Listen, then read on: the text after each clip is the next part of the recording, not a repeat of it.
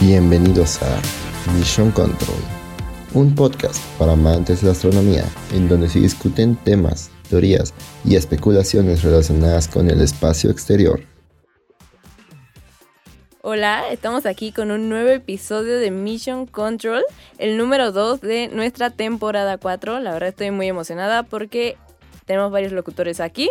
Primero nuestro ya bien conocido Ari Núñez. Hola, bien conocido y bien veterano. Hola, Cons, Aarón y Pau. Muy feliz de estar de regreso en este podcast que a mí tanto me gusta.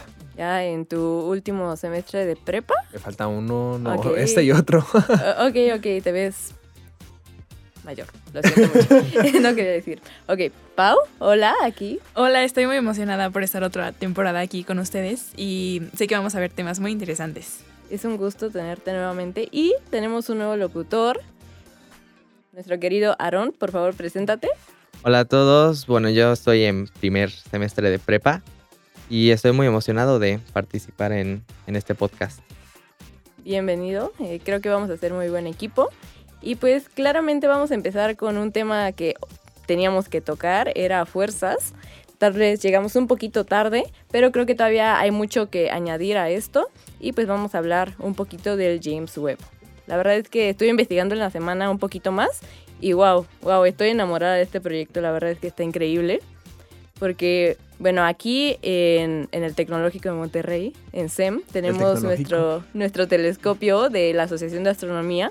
El otro día lo estuvimos usando y es increíble. Pero imagínense ustedes, podemos poner un telescopio en una montaña súper alta, ¿no?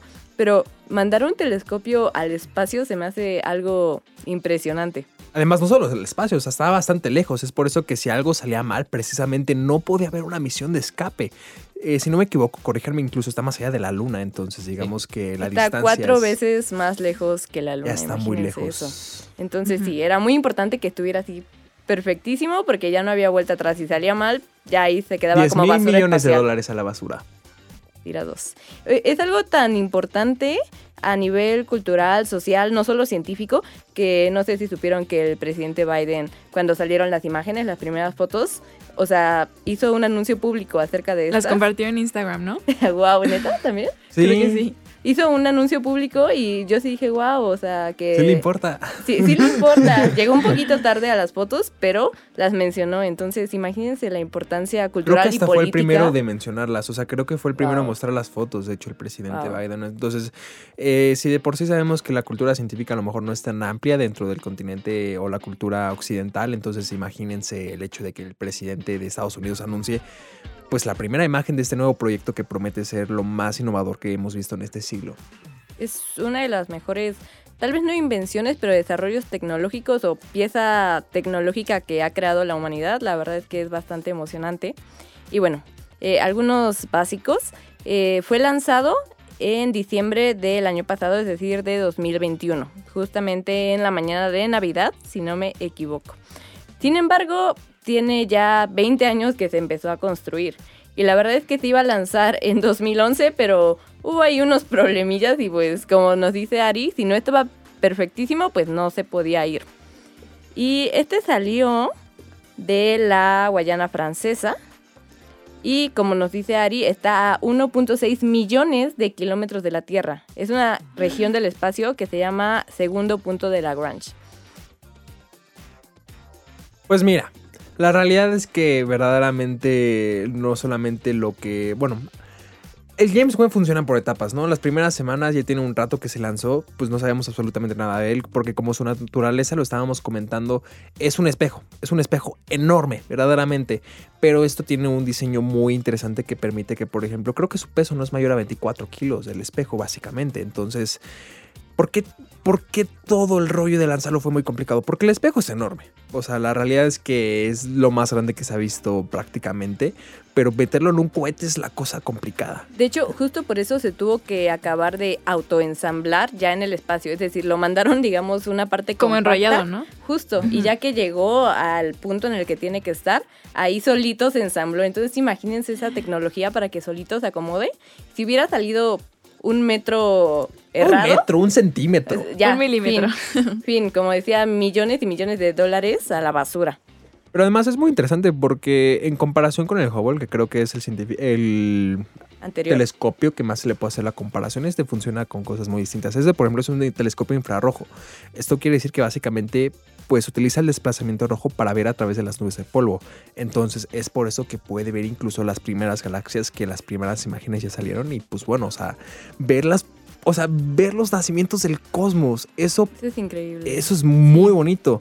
Y pues justamente los espejos son frágiles, tienen una delgada capa de oro, pero funcionan como un origami, ¿no? Una vez que ya estaban en el espacio, se despliegan y la realidad es que pues los aparatos que luego acompañan, como el módulo de instrumento científico que tiene integrado, el elemento de telescopio óptico, o sea, tiene varios tecnicismos que no creo que valga la pena hablar aquí, pero básicamente la mayor innovación es que es un espejo tan largo que también funciona eh, al ser un espejo que pongan ustedes que no sé si han visto que tiene como una antena. Es el espejo y tiene una antena. Ahora, si ustedes se preguntan cómo funciona esto, es porque no tengo el nombre. Espero esto lo copien. Sí. Es un, es un telescopio con tres espejos anastigmático. Entonces, básicamente, la luz que reciben los espejos dorados que nosotros vemos se regresa a la parte de la antena Ok. la luz, luego esa luz vuelve a regresar al telescopio y de ahí se va procesando una y otra vez, una y otra vez, entonces la imagen se va eh, retractando varias veces, entonces para tener la imagen más clara. Ok, eso estuvo bastante técnico, mi cabeza voló un poco. Pero de hecho, este espejo eh, mide unos 6.8 metros, mientras que el del Hubble era de 2.5 metros. Y bueno, esto es solo el tamaño del espejo, es decir, del lente, porque en sí el tamaño del telescopio James Webb es el tamaño de una cancha de tenis. Entonces, imagínense una cancha de tenis volando en el espacio. Y ahorita que mencionas el Hubble, justamente el Hubble trabajaba no con un lente infrarrojo, sino que únicamente capturaba la luz ultravioleta y la luz visible. Y de hecho fue muy importante, o sea, no le podemos hacer el feo, eh, porque justamente gracias al Hubble fue que descubrimos que el universo está constantemente en ¿no? expansión. Sí, entonces la verdad es que también fue un avance tecnológico increíble, pero justo con el infrarrojo, además de que puede ver a través del el polvo del universo y alcanzar a ver las galaxias, es, mm, necesita una temperatura muy fría. Entonces, porque nosotros con nuestra temperatura podríamos decir que estamos a, un, a una temperatura templada, pero en realidad es que si nos vemos con un lente infrarrojo estamos de que súper rojos, ¿no? Lo pueden hacer con su teléfono. O sea, es una forma muy sencilla, pero hay algunos teléfonos que luego incluyen como de, ah, mira cómo te ves en esta vista, ya, está rojo.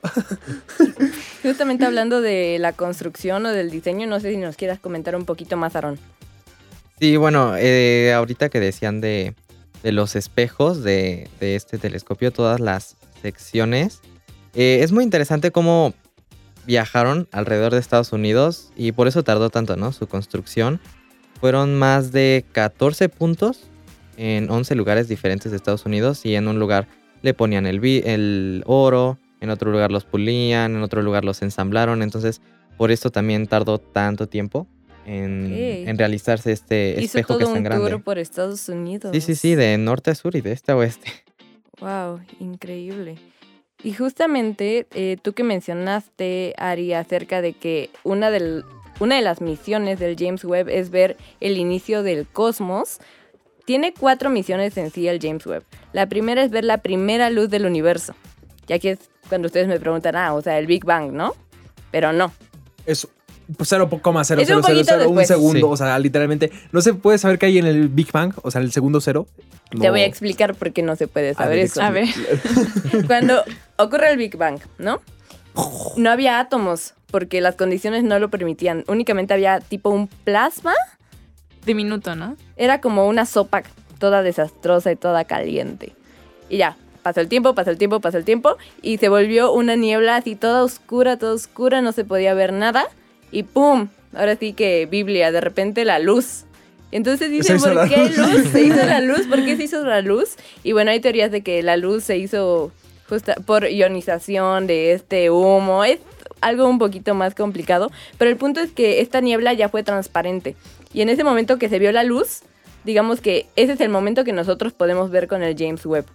Esa primera luz, que no Qué es el Big Bang, pero es la primera vez que hubo un destello. Y como ustedes saben, en astronomía la distancia y el tiempo está relacionado, entonces si vemos algo, digamos, que muy lejos, es porque está atrás en el tiempo, es todo, todo un rollo, ¿no? Del que ya hemos hablado anteriormente. Pero el punto es que el James Webb tiene tal calidad que podríamos ver esta primera luz del cosmos.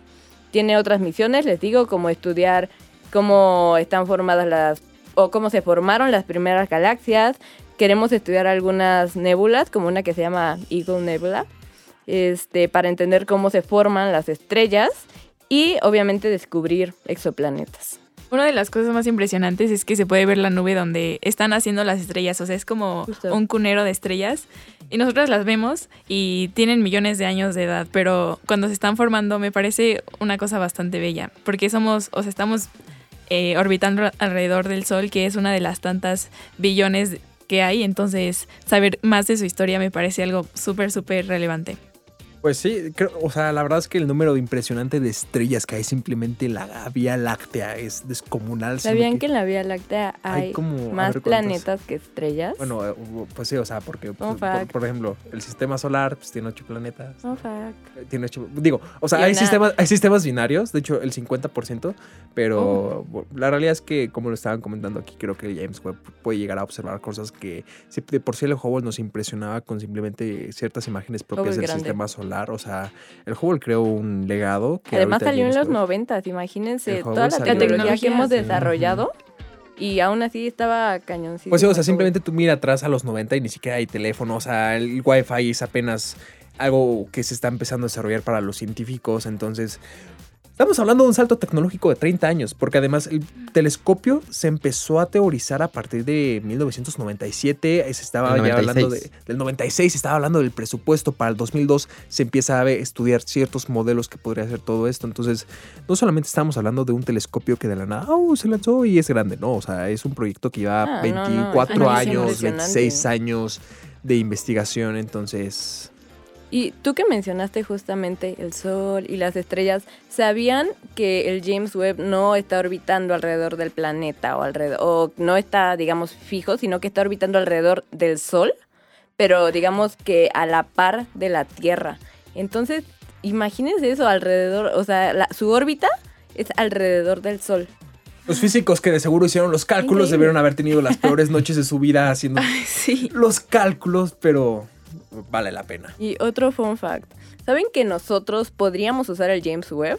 O ver, sea, cuéntame cómo. digamos que es como de dominio público. Sí, porque fueron... ¿Cuántos países contribuyeron? ¿Como 22 y 6? A ver, en sí fueron tres agencias, una canadiense y la Agencia Espacial Europea. Y la NASA. Eh, ajá, y Estados Unidos justamente en su diseño. En el dinero, la verdad es que no sé cuántas, cuántos países hayan colaborado de manera financiera. Pero digan ustedes, yo quiero usar el Hubble.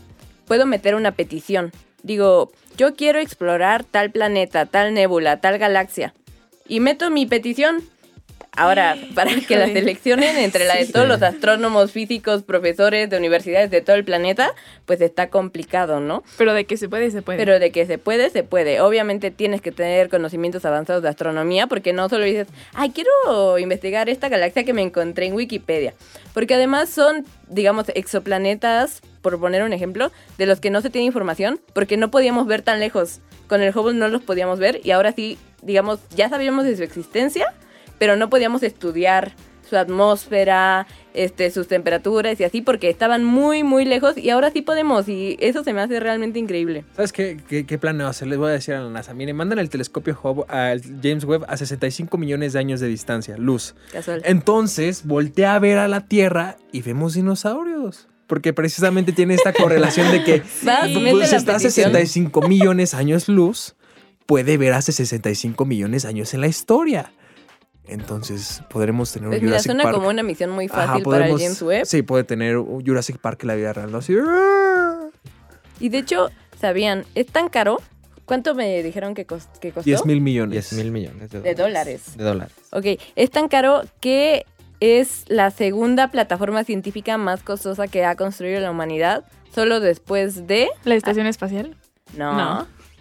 Es ser, Justamente el CERN, El que es nuestro colisionador de hadrones de la Organización Europea para la Investigación Nuclear. ¿Qué significa esto? Es un acelerador de partículas gigantesco, enorme, poderoso, precioso, que es una cosa increíble. En- Hablando de eso, o sea, yo la verdad es que empezamos a escuchar noticias así de dominio público, bueno, yo recuerdo como 2016 el Games Web, pero en su momento, eh, lo comenta Steven Weber en varios libros que hablan de una teoría final, que por ejemplo, se iba a hacer un supercolisionador en Dallas, al final del día no se hizo, pero iba a ser más grande que el de hadrones que está en el CERN.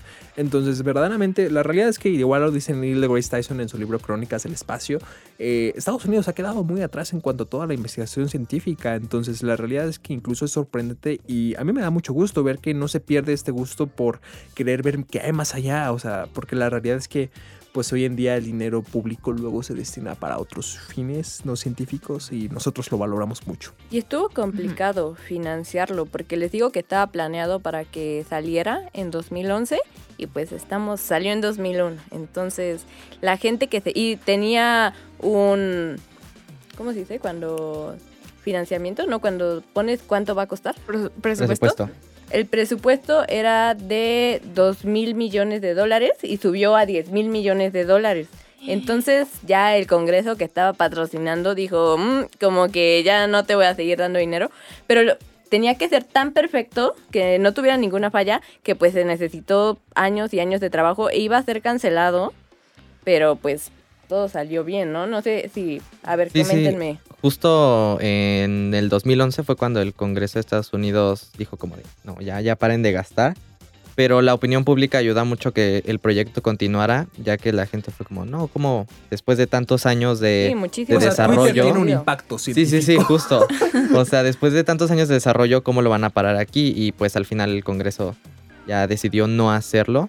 Y pues, la verdad, qué bueno que Sí. no, Entonces porque... usen Twitter, gente. Lo que hicieron Sí. fue eh, cambiaron el director de obra y ya, eh, o sea, quisieron tener un jefe nuevo para ver nuevas caras y nueva motivación y siguieron trabajando y la verdad es que no tenían tantas expectativas del James Webb o bueno, no tantas como los resultados que hemos estado obteniendo, ya que pensaban que iba a durar primero nada más 10 años, imagínense ¿Cuándo va a durar? todo ese dinero, ahorita te digo, tanto ese Ay. dinero por nada más 10 años, nada más, o sea, Nada más. Bueno, el Hubble Nada. estaba Sí. pronosticado para haber dura- igual, igual durado como 10 años y terminó durando ¿Serio? lo que... Sí, te lo juro. Ah, no sabía. Este estaba para 10 años, el James Webb. Eh, ¿Y esto por qué es? Eh, el- estos telescopios necesitan gasolina. O bueno, algún... No. Hay que poner una estación de... Un creo- Pemex creo no internacional. necesitan fuel, ¿cómo se dice? eh, combustible. Ocupan combustible para hacer algunos ajustes, es decir, para estarse moviendo necesitan este combustible. Y también para despegar, o digamos, sí, ya que está en el Para espacio de despegar y poderse ensamblar, necesita más combustible. Se estimaba que iba a perder más combustible del que perdió.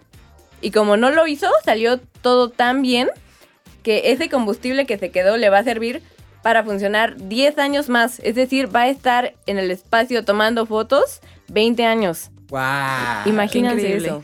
Pues Y- cuando la edad de... Pues ya estaremos bien viejos.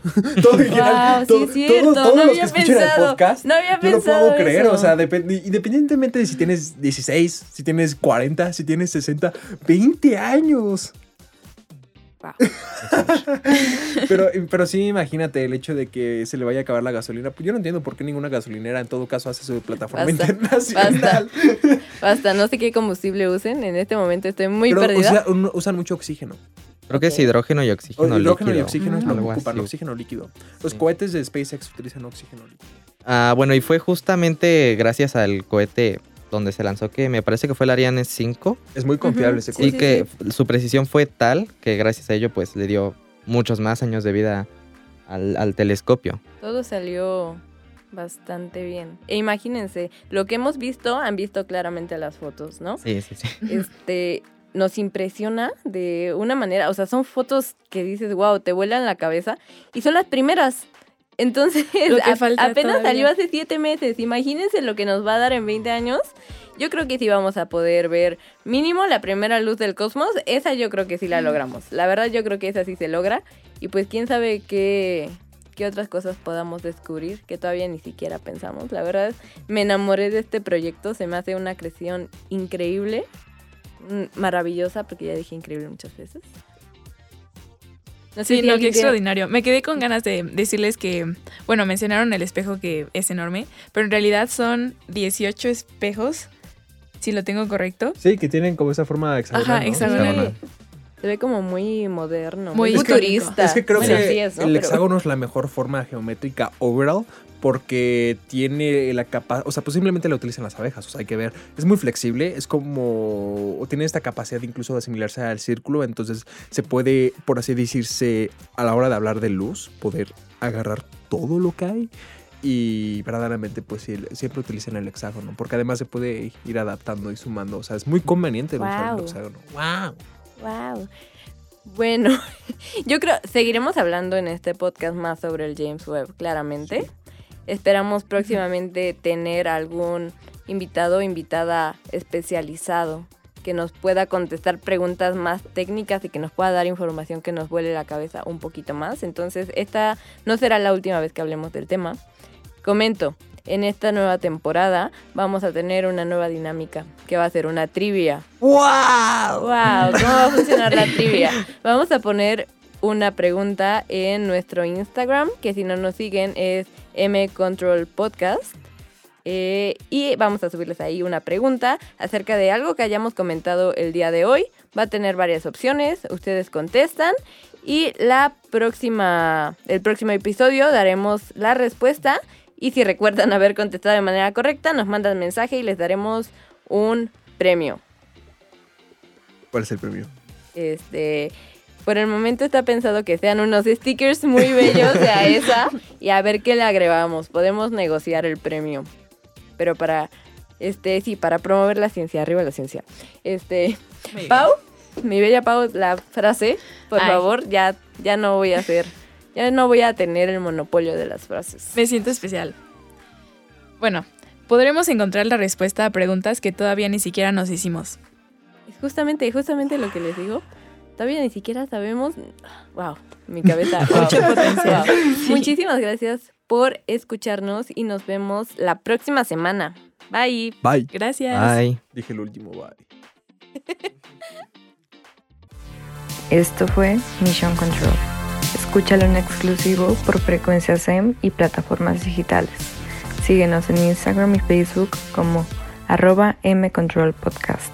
Hasta la próxima.